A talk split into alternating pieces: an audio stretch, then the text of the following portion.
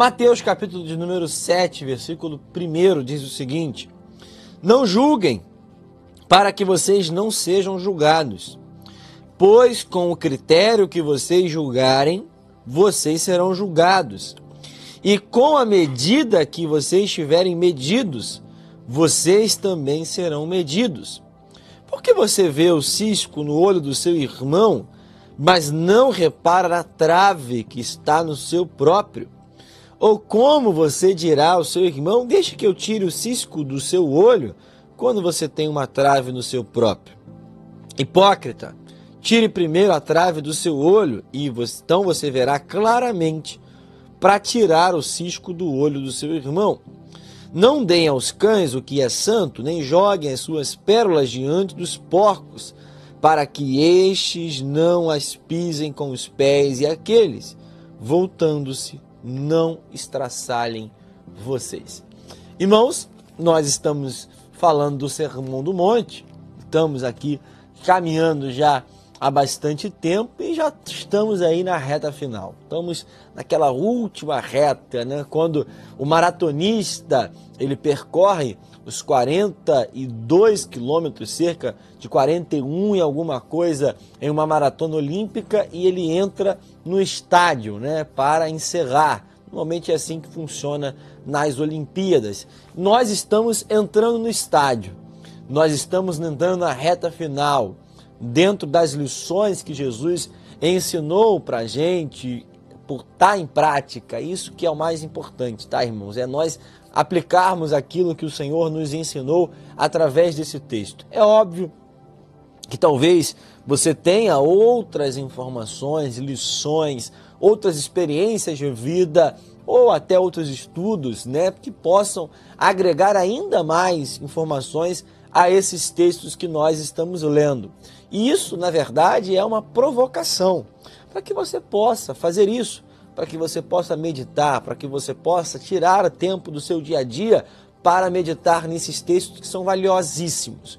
Vi alguém dizendo ah, recentemente: o Sermão do Monte contém as lições práticas que Jesus queria é, dizer a todos nós de forma bem resumida, mas estão aqui, um, está aqui na verdade um código de ética um, um código para um manual para que a gente possa ter uma conduta compatível com a salvação, com o presente, com a graça que nós recebemos, existe um comportamento, existe um manual, um código de ética que deve ser seguido. O Sermão do Monte é exatamente isso.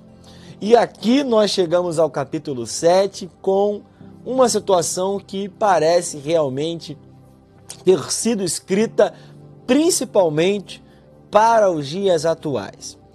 Se você está atento às redes sociais, se você observa aquilo que acontece na sociedade que nós estamos vivendo, existe uma cultura, existe uma palavra que anda muito né, em voga, está em alta, sendo falada constantemente e diariamente, e você que acompanha sabe, que é a bendita palavra chamada cancelamento.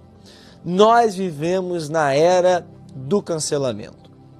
É hoje nós vemos como a fama, como o respeito, como a relevância de uma pessoa, ela é fluida.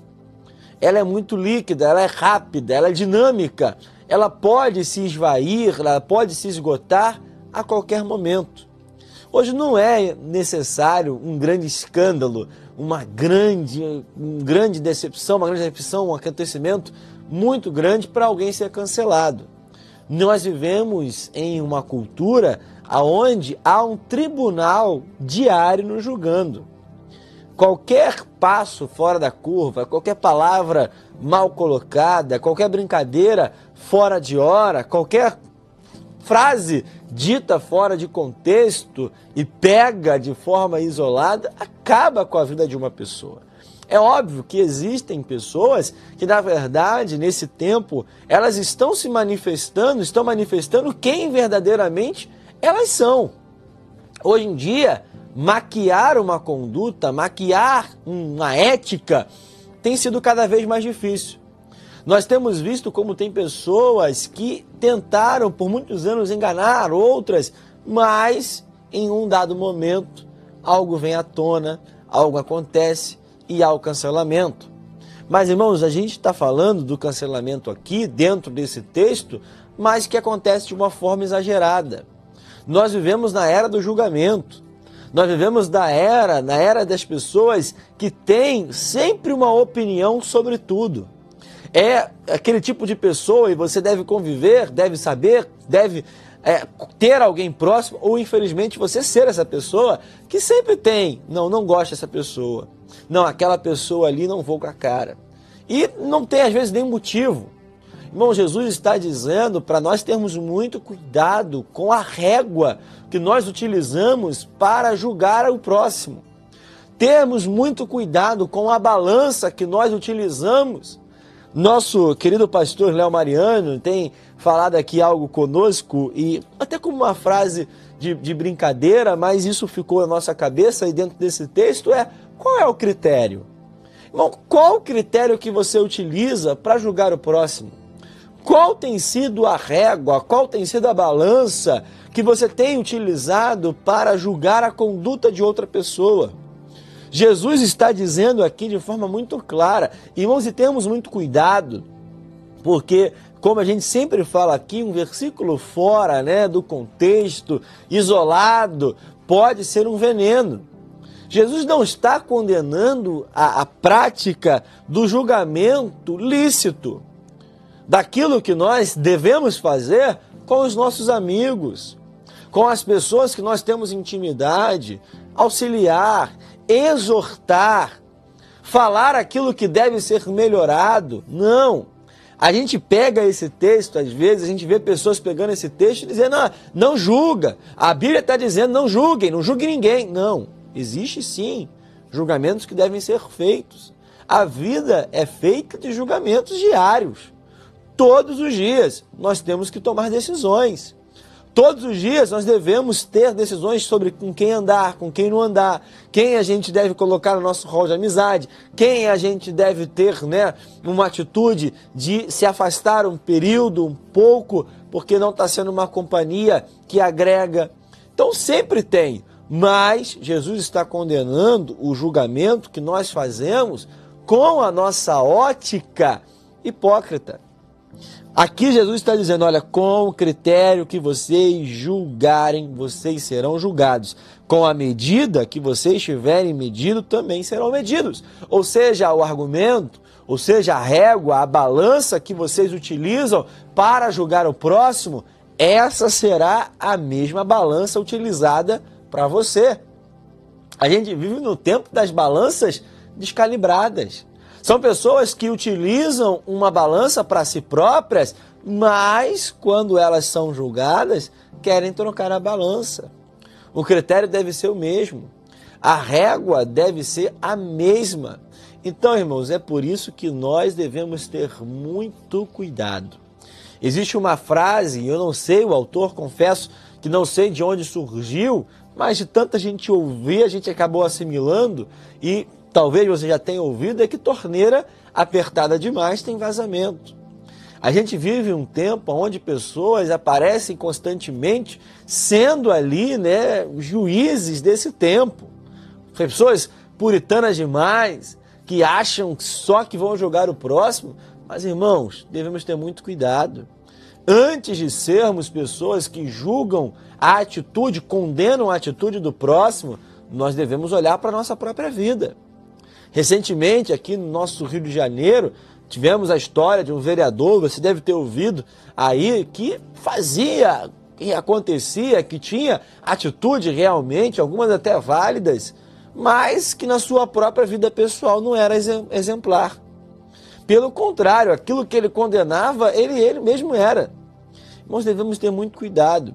Jesus ele lança a mão, ele utiliza aqui uma hipérbole, um exagero, né, até grande, para demonstrar exatamente isso.